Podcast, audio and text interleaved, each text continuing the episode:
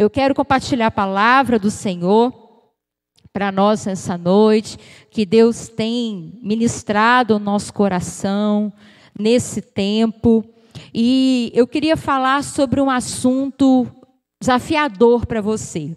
Você já tem se preparado nesses últimos tempos? Você tem entendido a necessidade de estar preparado para o tempo que nós estamos vivendo e para o tempo que está por vir? É um tempo de preparação, queridos. O tema dessa mensagem é, é se prepare mais. Se você já tem se preparado, eu te digo, se prepare ainda mais. Se fortaleça ainda mais no Senhor. Se você já ora, ore mais. Se você jejua, jejua mais. Se você busca o Senhor, busca a Sua palavra, busque mais. A, a, adquira uma reserva né, para o seu coração, encha suas lamparinas de azeite, encha suas reservas para esse tempo que nós estamos vivendo, né? Cada dia que passa, nós vemos os cumprimentos das profecias, nós vemos um tempo de é, é, escuridão que tem vindo sobre a terra, então o tempo da igreja está preparada. Amém? Em nome do Senhor Jesus. Então eu queria que você abrisse comigo a sua Bíblia no livro do profeta Jeremias. É o tempo profético. A gente tem falado tanto dos profetas, né? A gente tem ministrado algumas vezes já em textos que são de profetas, textos proféticos, porque é um tempo muito profético. Amém? tem a ver com a gente, tem a ver conosco. Então, Jeremias capítulo 12, quero começar com esse texto.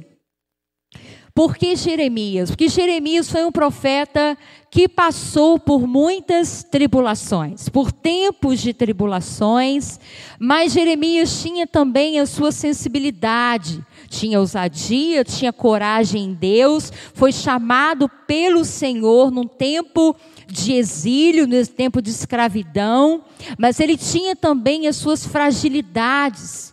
Jeremias também enfrentava as suas crises. Sabe aqueles dias que você tem os suas, seus questionamentos? Jeremias também tinha. Sabe aquele dia que você está mais dramático? Que a sua fala é bastante dramática? Não tem ninguém aqui assim, né? Como o pessoal falou na, na, na live hoje no meio-dia, só lá na Noruega, né, que tem essas coisas. Aqui não tem não. Mas tem dias que a gente está mais dramático, que a gente está mais sensível. Jeremias, sendo um homem de Deus, também tinha esses momentos, querido. Jeremias questionou a Deus por várias vezes por que, que ele nasceu, por que, que a mãe dele gerou ele, por que, que o pai dele né, é, é, trouxe ele ao mundo. Olha que coisa forte. Mas o Senhor o chamou. O Senhor chamou Jeremias para arrancar e para plantar. Deus chamou Jeremias para derrubar e para reconstruir. Então, um profeta de restauração, de transformação. Eu queria ler com você um momento muito específico na caminhada de Jeremias. Jeremias capítulo 12, versículo 1 até o versículo 5. Quero que você acompanhe junto comigo. Diz assim: Jeremias dizendo: A queixa de Jeremias: Justo és, ó Senhor, quando entro contigo num pleito. Contudo, falarei contigo dos teus juízos. Porque prospera o caminho dos perversos e vivem em paz todos os que procedem perfidamente. Plantaste-os e eles deitaram raízes, crescem, dão fruto Tente nos lábios, mas longe do coração. Mas tu, ó Senhor, me conheces, tu me vês e provas o que sente o meu coração para contigo. Arranca-os como ovelhas para o matadouro e destina-os para o dia da matança. Até quando estará de luto a terra, se secará a erva de todo o campo? Por causa da maldade do que habitam nela, perecem os animais e as aves. Porquanto dizem: ele não verá o nosso fim. Então, o que, que você vê nessa primeira parte? vou ler já já o versículo 5. Jeremias está batendo um papo com Deus. Jeremias está no momento do secreto com Deus, tirando uma conversa com Deus, desabafando sobre o que estava no seu coração. E a Bíblia está dizendo que Jeremias está fazendo uma queixa. Jeremias estava vivendo um tempo, queridos, de decepção. Se você ler o capítulo anterior, você vai ver que Jeremias descobriu que pessoas da sua própria família, presta atenção, estavam traindo ele, estavam armando ciladas para o destruir, para impedir Jeremias de dar continuidade ao seu chamado. Então Jeremias ficou muito decepcionado. O povo da sua própria terra, do seu lugar de origem, estava se levantando contra ele, perseguindo a ele. Então o coração dele estava ferido, o coração dele estava magoado, ele fala com Deus. Ele chama a Deus e fala: Senhor, eu sei que o Senhor é justo. Eu conheço o Senhor, sei da tua justiça. Mas Deus, por que que as pessoas más prosperam? Por que, que as pessoas né, infiéis que falam do Senhor com os lábios, mas o coração delas não liga para o Senhor? Por que, que essas pessoas prosperam na terra? Por que, que elas conseguem as coisas? Por que, que elas dão frutos? Você já viu isso em algum lugar? Esse tipo de conversa? Se alguma vez na sua vida já se achegou a Deus, falou assim: Senhor, fala aqui comigo. Por que, que para mim as coisas não dão certo? Já falou isso? Senhor, por que, que na vida do fulano tudo é fácil? Por que, que na vida daquela pessoa que eu nem gosto, tudo dá certo? Tudo que ele coloca a mão prospera. Mas parece que para a gente tudo é mais difícil. Para mim é mais difícil. As minhas coisas não funcionam. Os meus sonhos não se realizam. Jeremias está representando aqui, queridos, cada um de nós, as nossas questões. Uma das maiores dúvidas do ser humano nessa terra é essa: por que, que os maus prosperam? Por que, que quem não serve a Deus muitas vezes né, é bem sucedido à vista do mundo? E ele está ali falando com Deus. Mas Jeremias tinha essa liberdade de falar com o Senhor, porque ele era um homem de intimidade com Deus. A gente pode ter conversas com o nosso Pai, querido, verdadeiras, sinceras, que colocam para fora o que está no nosso coração, se a gente cultiva intimidade com Ele. Quem tem intimidade com Deus pode falar do que está no mais profundo da sua alma. Jeremias estava se comparando. Jeremias estava olhando, estava observando as coisas à sua volta e se sentindo dessa forma. Mas ele diz: Senhor, o Senhor me conhece. O Senhor sabe como que é o meu coração. Eu tenho intimidade com o Senhor. Senhor, destrói essas pessoas, faz justiça. Não está certo isso, mais ou menos isso o discurso que Jeremias vai tendo com Deus. E toda conversa com Deus, querido, tem uma resposta. Não é verdade? Uma vez eu, eu aprendi isso, né? Que tudo que a gente conversa com Deus, ou que a gente pede para Deus, tem três opções de resposta. Uma é sim, eu concordo com você. A outra é não, eu não vou fazer. Ou outra resposta pode ser espera. E às vezes a resposta de espera é um silêncio. É quando às vezes Deus não fala nada, não é verdade? Então a gente precisa discernir. Deixa eu dizer uma coisa para você. Você precisa perceber como Deus se comunica com você. Como é a linguagem de Deus na sua vida, você já sabe? Deus conhece você, querido, como conhecia Jeremias. Deus tem uma forma particular de conversar contigo, de chamar sua atenção, de te confrontar, de te consolar também. Você precisa conhecer a linguagem que Deus usa na sua vida. Às vezes Deus vai falar com você através de um problema.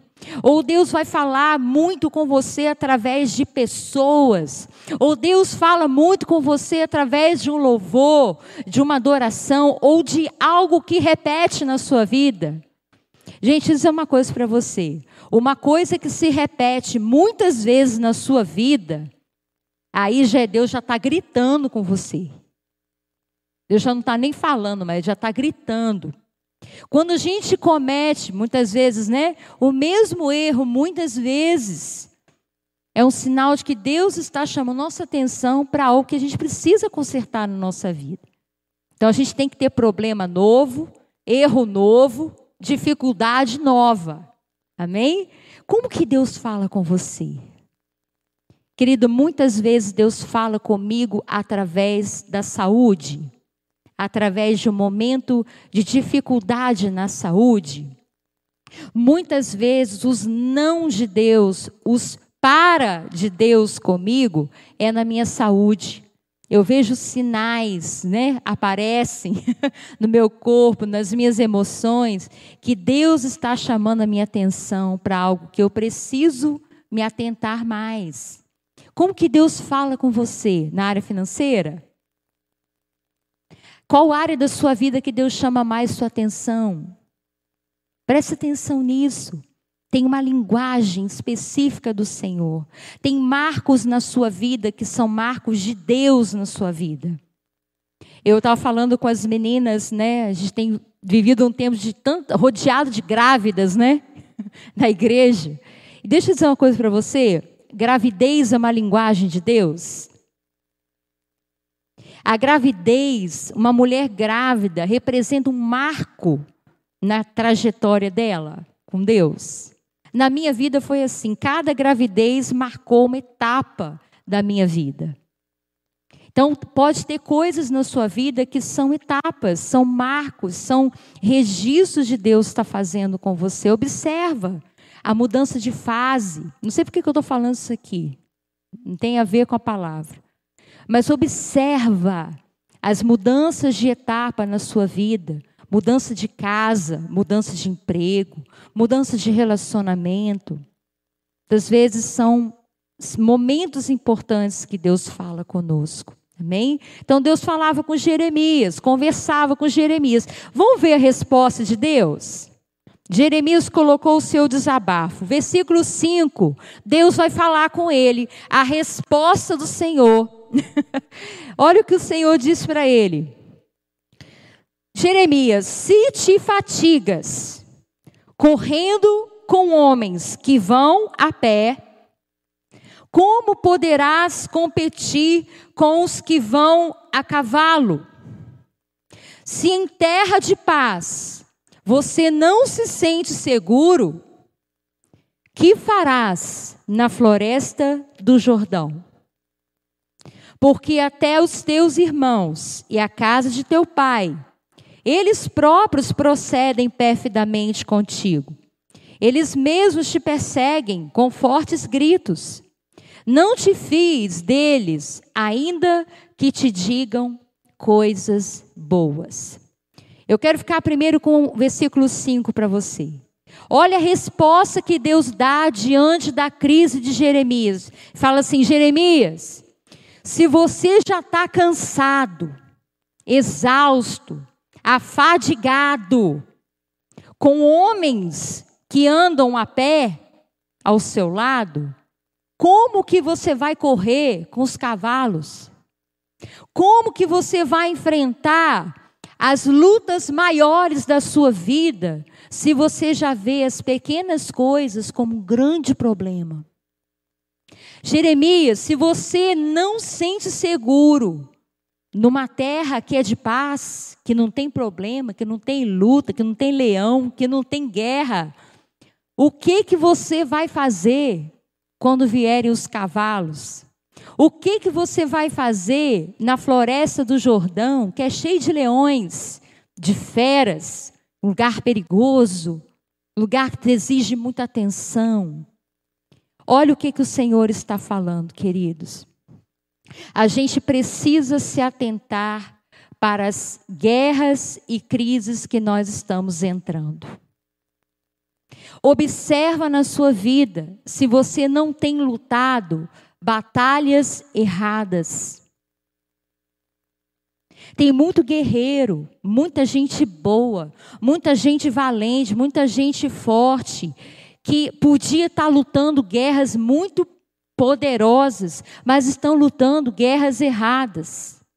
Jeremias estava preocupado com aquilo que estava à sua volta e não estava se atentando que Deus estava levando a ele para uma caminhada, para um propósito maior, para um, um destino melhor, para um lugar onde as lutas seriam maiores, mas Deus estava com ele. Eu queria nessa noite que você olhasse para a sua volta. O que, que você tem falado? Que tipo de luta você tem travado? Por que, que eu estou falando isso? Porque muitas vezes, querido, nós estamos lutando batalhas erradas, com pessoas erradas. Eu vou, vou, vou fazer um paralelo aqui. Pensa lá na sua casa, na sua família. Um lugar que deveria ser um lugar de paz, ou que você visse dessa forma, pode estar se tornando um campo de batalha. Pessoas que estão ao seu redor, que você não deveria se importar tanto, se chatear tanto, se aborrecer tanto, estão aborrecendo a sua vida, estão roubando a sua energia, estão tirando a sua força das verdadeiras batalhas que você tem que enfrentar. Deus está dizendo para Jeremias: Jeremias, você não está preparado. Você está preocupado com coisas que você não tem que preocupar. O meu propósito com você lá na frente, a Babilônia está chegando. Os cavalos, os exércitos vão chegar, vão invadir. Você vai parar na floresta do Jordão. Você não está preparado, Jeremias. E o Senhor quer falar conosco nessa noite sobre isso, querido. Observa se você está preparado para as batalhas que virão. Para de lutar com coisa pequena. Para de lutar com pessoas que você está achando que são inimigos seus e não são. As pessoas que estão na nossa casa, nossa família, não devem ser nossos inimigos principais. Mas muitas vezes é o que a gente vê. Mulheres que lidam com o marido como seu primeiro inimigo. E aí a, a, as armas estão sempre preparadas, né?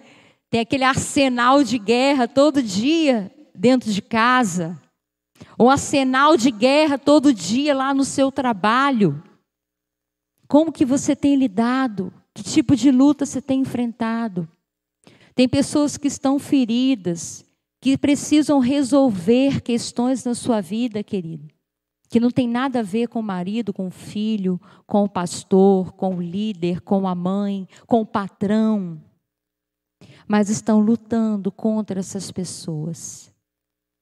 A Bíblia diz para nós que a nossa luta não é contra a carne e o sangue, a nossa luta é espiritual contra principados e potestades, contra dominadores desse mundo. Nós estamos entrando num tempo de batalhas que são espirituais, batalhas na mente, batalhas, né, que ataques na saúde, coisas que vêm de fora, externas. Então a gente precisa entender isso, querido. É tempo da gente fortalecer o nosso coração em Deus Tenha paz onde você estiver. O caso de Jeremias, ele tinha a sua família como seus inimigos mesmo. Ele foi traído pela própria família. Mas deixa eu dizer uma coisa para você: não vale a pena brigar com isso. Não vale a pena você lutar por conta das mágoas que você adquiriu na sua trajetória ou dentro da sua própria casa. Com essas coisas a gente tem que resolver. a gente tem que perdoar, a gente tem que se blindar, a gente tem que procurar a nossa cura, a nossa restauração, a gente precisa revestir a nossa vida de proteção, porque tem batalhas maiores na frente esperando cada um de nós, e a gente vai precisar estar preparado, querido. Você tem se cansado muito? O que, que te faz cansar? Você já parou para pensar nisso? Das vezes você chega no final do seu dia, você fala, estou cansado, estou exausto. E aí, se você parar para perceber, o seu cansaço às vezes nem é pelas tarefas que você executou, mas foi pelas questões de relacionamento que você teve. Às vezes, discussões, brigas, disputas, competição intrigas, fofocas, tantas coisas que têm a ver com relacionamentos que vão minando, vão minando a nossa força. Às vezes a gente não está enxergando, querido, o que que Deus está promovendo na nossa vida. Às vezes a gente está achando que a gente está num lugar perigoso, mas o Senhor está nos dando um lugar de paz. Às vezes você acha que dentro da igreja é um lugar inseguro, mas é um lugar de paz que Deus está te dando. Às vezes lá nesse trabalho que você está, você está achando que é um lugar inseguro, mas é um lugar de paz que o Senhor está te dando. Para para valorizar aquilo que você tem hoje. Faz a medida certa. Vê se você não está exagerando. Sabe aquela história da tempestade no copo d'água? Que às vezes a gente reclama, reclama, reclama, fala que está tudo ruim, mas na verdade não está. A gente que não está enxergando. Deixa eu dizer para você: tem inimigos que você está achando que está te perseguindo, mas não estão. Porque há inimigos que estão dentro de você e não do lado de fora. A gente precisa resolver. A gente precisa se fortalecer no Senhor para lutar as verdadeiras guerras que virão. Se a gente olhar para a vida de Davi, a gente vê isso, né? Vamos comparar Davi e Saul. Davi foi preparado para grandes guerras, querido. Davi não ficou disputando lugar, conflito, briga, guerra dentro da sua família. Apesar de ter um pai que não o valorizava, de ter irmãos que o desprezavam, ele cuidou da sua própria vida, ele deixou que Deus o forjasse, trabalhasse, o treinasse.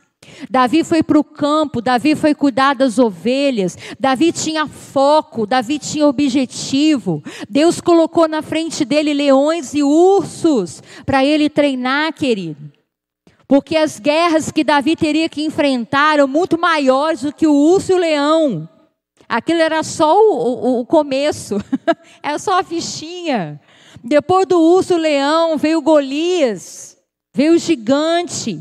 Davi já estava preparado para enfrentar o gigante. Mas depois do gigante, ainda veio um inimigo maior ainda que ele teve que enfrentar, que foi o rei Saul, não é verdade? Perseguido várias vezes ameaçado, né? Várias vezes correndo risco de vida, enfrentando exército, enfrentando é, artimanhas, né? Laços que queriam pegá-lo, mas Davi soube vencer as lutas que foram sendo colocadas diante dele, e cada dia ele se tornou um guerreiro melhor. Ele não parou no urso e o leão, ele não parou nas crises da sua família, ele não parou na, na pressão que Saul fez sobre ele, porque ele sabia o Deus que ele servia porque ele estava disposto a vencer. Toma Davi como exemplo para a sua vida. Você não vê Davi se lamentando por coisa pequena. Em tudo ele agradecia, ele louvava a Deus pelas vitórias que Deus dava a ele. Ah, querido, deixa o Espírito Santo em algum momento até envergonhar você. Sabe aquele momento que você para assim, gente, eu exagerei. Gente, eu estava falando que a, a, minha luta, porque a minha luta, mas a minha luta não era tão grande assim. Para para pensar uma coisa. essa semana eu fiz essa reflexão. Como que era, eram as suas lutas cinco anos atrás? Pensa aí, como que era a sua vida? O que, que você fazia no seu dia a dia, na sua rotina? Né? Pensa aos dois anos atrás. Vai, vai chegando. Como que era a sua vida? Como é que você falava da sua vida? E pensa hoje, como é que está a sua vida? Faz essa autoavaliação, faz essa análise. Como que você tem enfrentado os desafios da sua caminhada? Gente, sabe a conclusão que eu cheguei essa semana? Conversando lá no IPE hoje, essa semana com a Cris, eu estava falando com ela. Falei, Cris, eu era feliz, não sabia. sabe aquela conclusão assim? Gente, minha vida era muito tranquila. Há cinco anos atrás, um sossego. Mas pergunta se eu não achava ruim muitas coisas que eu vivia cinco anos atrás. Ai, mas isso é muito difícil. Ai, mas isso aqui. Ai, mas aquilo outro. Ai, meu Deus do céu. Se eu for comparar cinco anos atrás com as lutas que nós temos hoje, nesse tempo, as pancadas, as pressões, as incertezas, as aflições que temos vivido no tempo para cá, querido, está aumentando. Está aumentando. Está apertando. Vai exigir da igreja ser uma igreja vitoriosa vai exigir de nós uma preparação maior. Vai exigir que você treine mais os seus músculos espirituais. Vai exigir que você tenha mais vigilância no tempo do hoje, para você enfrentar as lutas que vão vir. Querido, é o Bispo Paulo falou comigo essa semana. Não dá para relaxar um pouquinho. Quem relaxar um pouquinho, esmorecer um pouquinho, pá, é ser abatido.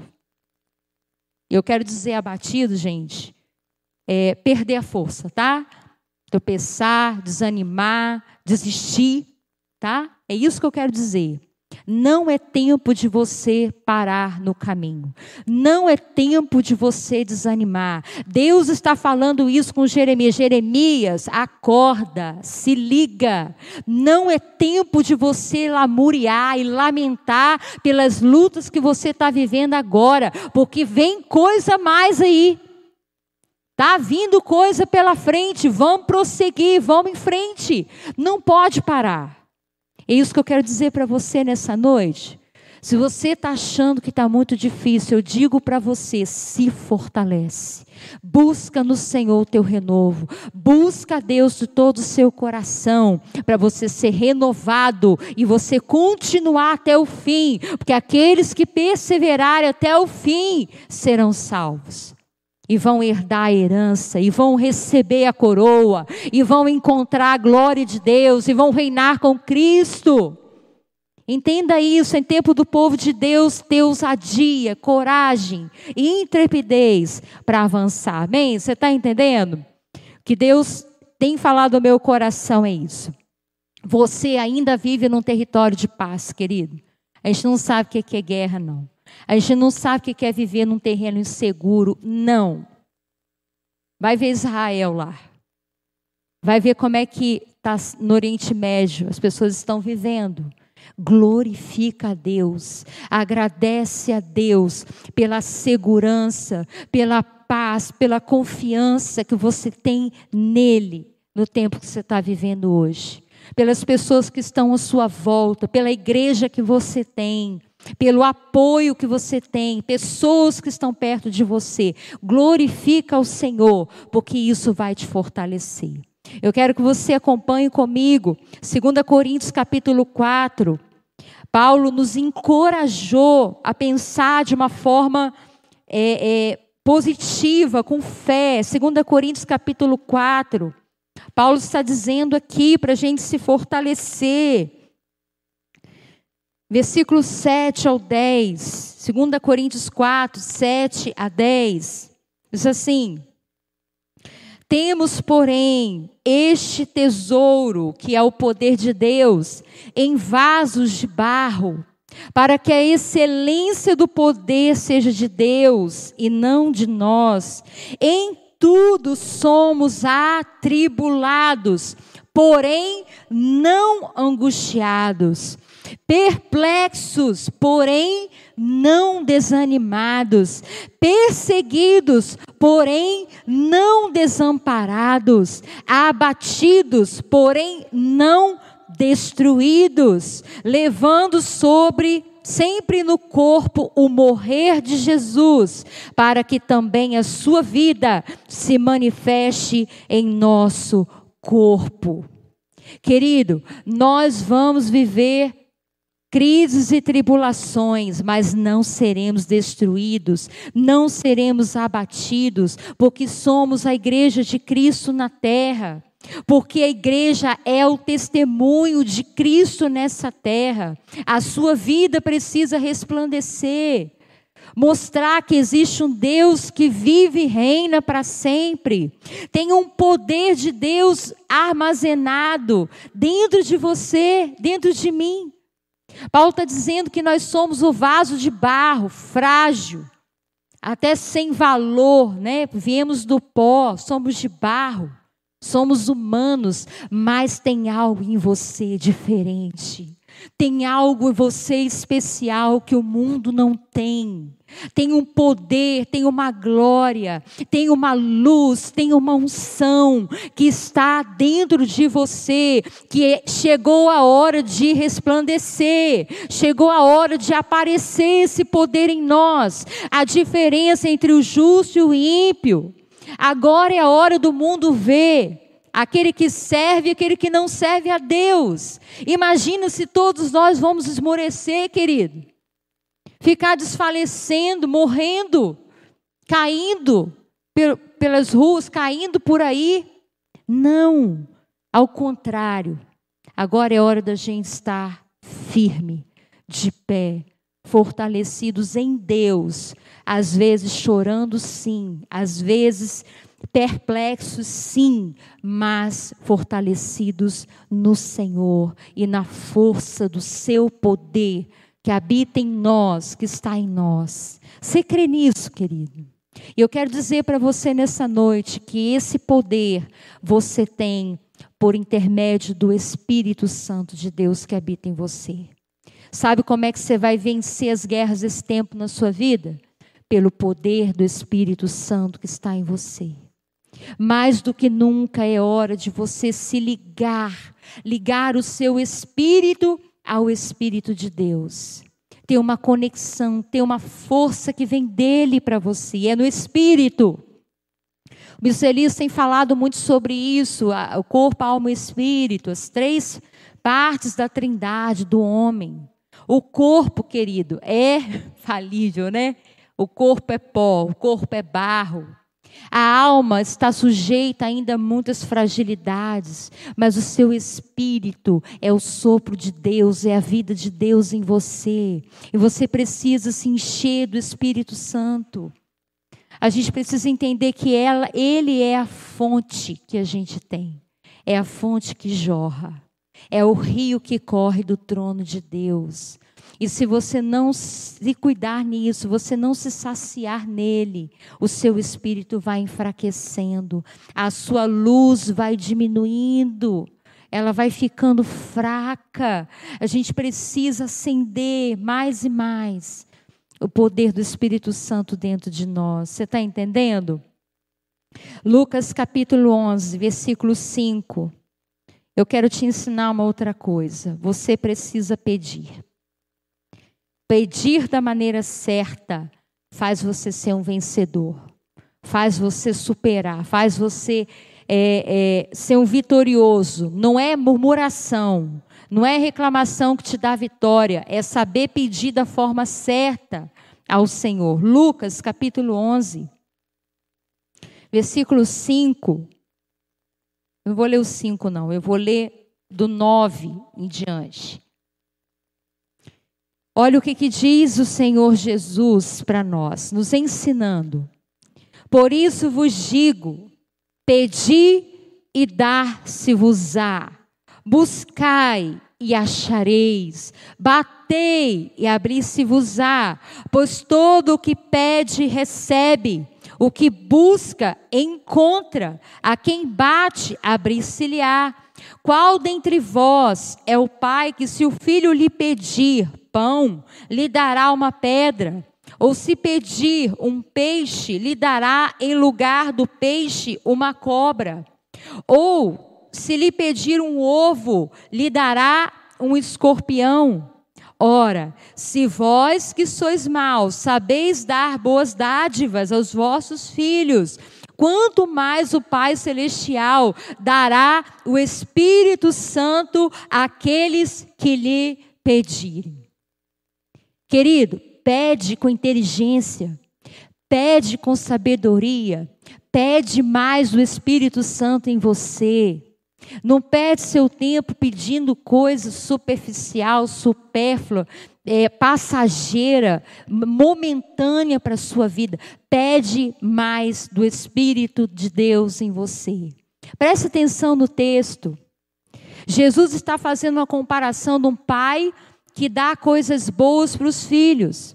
Você percebeu que ele só fala coisas que alimentam? Um pai que dá coisas boas para o filho. Aí ele fala: o pão, o peixe, o ovo. Olha a comparação. Fala de alimento, fala de coisas que dão sustento, que satisfazem, que fortalecem. E aí ele diz: quanto mais o Pai celestial vos dará o quê? O Espírito Santo àqueles que o pedirem. Preste atenção numa coisa. O Espírito Santo é Deus. O Espírito Santo é parte da Trindade. O Espírito Santo é o Espírito de Jesus em nós. É a vida de Deus em nós. O Espírito Santo é o teu alimento. O Espírito Santo é que te dá força. É Ele que te fortalece para caminhar, querido. Tem forças contrárias sendo lançadas contra nós para nos enfraquecer, mas a força que está em nós é infinitamente maior, poderosa, explosiva, que é o poder do Espírito Santo tá na nossa vida. Nada pode impedir o poder do Espírito Santo de agir. Você entende isso? Se você entende isso, isso você já fica mais corajoso. A Bíblia fala que Deus não nos deu o espírito de covardia, mas nos deu o espírito de Deus, o espírito de ousadia, de poder, de moderação. O Espírito Santo de Deus, ele nos ajuda a lançar fora todo medo, toda fraqueza. Deixa eu dizer uma coisa para você, sabe quais dois ataques principais dos demônios nesse tempo que a gente está vivendo? Duas coisas: medo e tristeza. Medo e tristeza são os principais ataques, armas, né, munições que o inferno tem feito contra a humanidade, querido. E tem coisa que enfraquece mais as pessoas do que o medo e a tristeza? Não tem. O medo paralisa as pessoas. O medo não deixa as pessoas avançarem. E a tristeza tira a energia. A tristeza põe as pessoas para baixo. E você tem o Espírito Santo de Deus que te dá alegria, que te dá bom ânimo, que enche a sua vida de louvor, que enche a sua vida de coragem. Todos os homens de Deus que enfrentaram, queridos, inimigos, enfrentaram no poder do Espírito Santo. Sansão era cheio do Espírito Santo. E olha o poder que estava sobre a vida dele. Davi era cheio do Espírito Santo e olha o que ele fez. Pedro foi cheio do Espírito Santo, Paulo foi cheio do Espírito Santo. Então eu quero te dizer, não é na sua força que você vai vencer, é no poder do Espírito de Deus que está em você. Mas cabe a você buscar, você tem que pedir, você tem que clamar, você tem que orar. O bispo tem dito que é, tudo que você tem que você tem para receber para você de Deus, você tem que pedir. Você tem que pedir. Pedir saúde, pedir proteção, pedir unção, pedir sustento, porque a sua oração vai conectar com o céu e vai trazer do sobrenatural que você precisa para vencer. A oração é a sua principal arma para você vencer esse tempo, você entrar nas florestas do Jordão e vencer os seus inimigos. Amém? Então, guarde isso aí no seu coração. É o precioso Espírito Santo. Tem algo tremendo que ele faz por nós. O Senhor conhece a sua fraqueza, o Senhor conhece a minha. Tem dia que a gente não consegue nem falar. A gente não sabe nem como pedir, o que pedir. Mas olha o que, que diz em Romanos capítulo 8, versículo 26 a 28. Olha o que o Senhor diz. Também o Espírito, semelhantemente, nos assiste em nossa fraqueza, porque não sabemos orar como convém. Mas o mesmo Espírito intercede por nós sobremaneira, com gemidos inexprimíveis. E aquele que sonda os corações sabe qual é a mente do Espírito, porque, segundo a vontade de Deus, é que ele intercede pelos santos. Aleluia! Quando você não consegue orar, o Espírito de Deus ora por você. Quando você não sabe que palavra você vai usar, o Espírito de Deus ora com gemidos inexprimíveis diante de Deus. E Ele não ora, querido, por você para fazer os seus caprichos, para satisfazer as suas, suas coisinhas. Ele ora segundo a vontade de Deus. É isso que está dizendo o texto. Ah, querido, você tem, você tem o poder de Deus na sua vida. Você tem a condição de vencer, sim. Não se preocupe. Até naqueles dias que você acha que não tem nada, que você está oco, que você está vazio, que você não sabe nem como que você vai se aproximar de Deus. O que Deus precisa é só de um coração quebrantado de um coração contrito, um coração humilde. Você pode se ajoelhar e não falar nada. Você pode deitar na sua cama e não ter, fechar os seus olhos e não ter força, mas o Espírito Santo, ele vai interceder, ele vai clamar por você diante de Deus, e o socorro vai vir. E o consolo vai chegar, e aquela, aquele refrigério vai envolver você, aleluia. E aquela graça, aquele renovo, aquela alegria vai voltar. Você não vai nem entender como que você se fortaleceu, mas o Senhor te fortaleceu. Você não sabe nem como no outro dia você levantou da cama, mas o Senhor te colocou de pé de novo. Aleluia. Quantos já viveram experiência assim? Você não tem explicação. Estava um caco e de repente parece que tudo se renovou. Não sei nem como, não tomei remédio, não comi nada diferente, né? Mas é a graça e o amor que Deus tem pela sua vida. Deus não vai te deixar, querido. Deus não vai te desamparar. O Senhor não vai te deixar caído pelos cantos. Ele vai te erguer porque Ele te ama. Ele cuida de você, amém? Ele te ajuda na sua fraqueza. Agora, deixa eu te dar um outro conselho para a gente terminar. A Bíblia fala para a gente permanecer sóbrio. Sóbrio. Nesses tempos difíceis, é tempo de permanecer sóbrio. O que é ser sóbrio? Olha a definição: estar com a mentalidade limpa. Estar com a mentalidade não intoxicada. Olha que forte. Estar sóbrio é estar com a sua consciência plena, né? Na sua totalidade, você está limpa, sua mente está pura, sua mente está renovada. Querido, eu disse para vocês no início, um dos maiores ataques nesse tempo é na mente. É trazer confusão nas mentes, é distrair a sua mente, é entupir a sua mente de informações, de ideias, de notícias, de problemas, de dificuldades, né? De desesperança. E essas coisas vão nos deixando embriagados, vão nos deixando fora do nosso senso, do nosso equilíbrio. Entende isso? Então, olha o que, que diz a palavra do Senhor. Jesus disse: olha, nos últimos dias, Lucas capítulo 20. Lucas capítulo 20. Jesus alertou para nós estarmos atentos, vigilantes, sóbrios.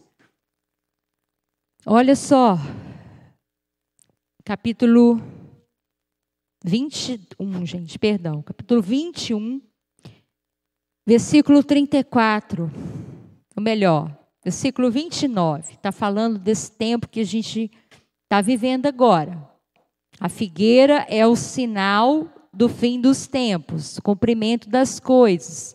Então, no capítulo 21, 29, ele está falando sobre o fim dos tempos, e ele diz assim: Ainda lhe propôs uma parábola dizendo: Vede a figueira e todas as árvores.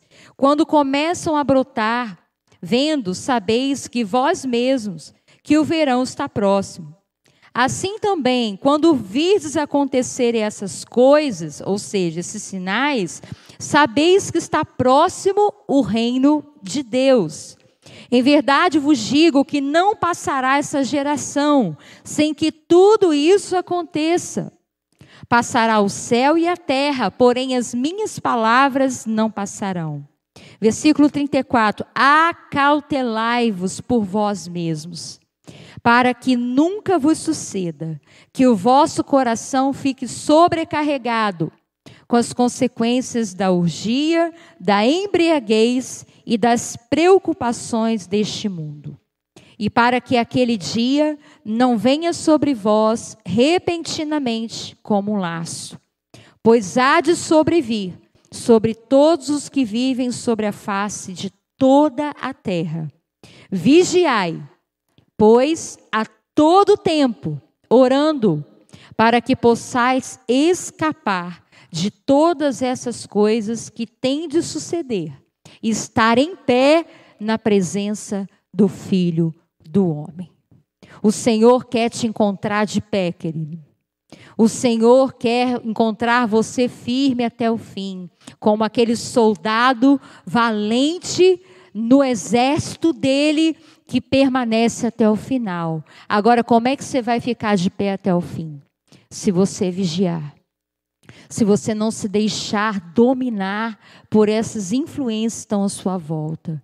Fique sóbrio, fique atento, não se distraia.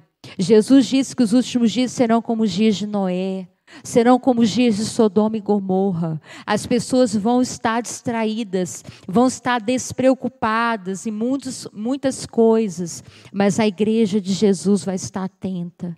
Você vai estar atento, você vai permanecer firme com Ele. Amém? Fique sóbrio, fique vigilante, encha a sua vida do Espírito Santo em nome do Senhor Jesus. Como que você pode ser guiado pelo Espírito de Deus? Tire tempo para adorá-lo. Na adoração você se liga ao Espírito Santo. Tire tempo para estar em silêncio, querido. É tanto barulho, é tanta voz, tantas vozes tantas coisas acontecendo à nossa volta. Eu não sei você, mas ultimamente eu estou avessa a barulho. Quando eu chego em casa, as crianças estão falando, a cachorra está latindo, a televisão está ligada, aquele negócio já vai me afligindo. Eu tenho que arrumar um canto, né, de silêncio para eu poder acalmar a minha alma e poder ouvir a voz do Espírito. Deixa eu dizer uma coisa para você. A alma agitada a mente atribulada, cheio de coisas envolvendo você, você não consegue ouvir a voz do Espírito. Você precisa se conectar com Deus. Você precisa ouvir o que Ele está falando com você. Olha o que eu te falei lá no início.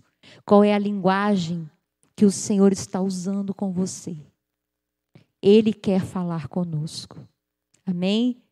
Busque isso, enche do Espírito Santo para você vencer as guerras que virão.